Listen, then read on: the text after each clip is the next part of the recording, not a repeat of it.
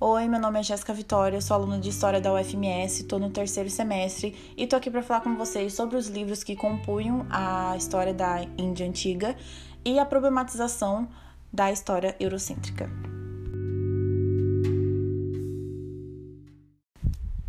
Então, os livros dessa sociedade antiga eram chamados de mandalas ou círculos, e nele estava escrito adoração e evocação aos deuses, né?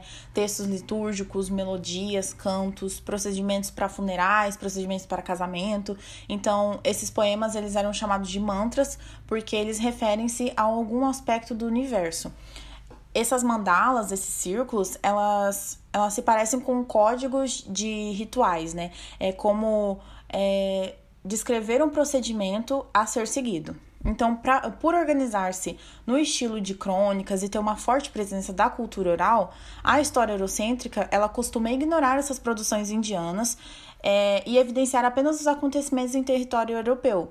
E, e isso a gente já ouviu, isso faz parte da ideologia de dominação que posteriormente vai servir como conquista do território indiano que tendo como, como protagonista dessa conquista a Inglaterra, né? É todo aquele, aquele mesmo processo de é, conquistar um, um, povo através de ideologias de dominação, é, de doutrinação, como povos bárbaros, né? Como povos que precisam de civilização, que precisam de um progresso e colocando esses povos como submissos, né? Então, atualmente, a Índia ela tem sido estudada principalmente através da questão religiosa, que é muito, muito, muito forte no território, e dos aspectos naturais, que estão relacionados diretamente na organização social da sociedade, que vocês vão ver é, é, depois, né? Mais pra frente.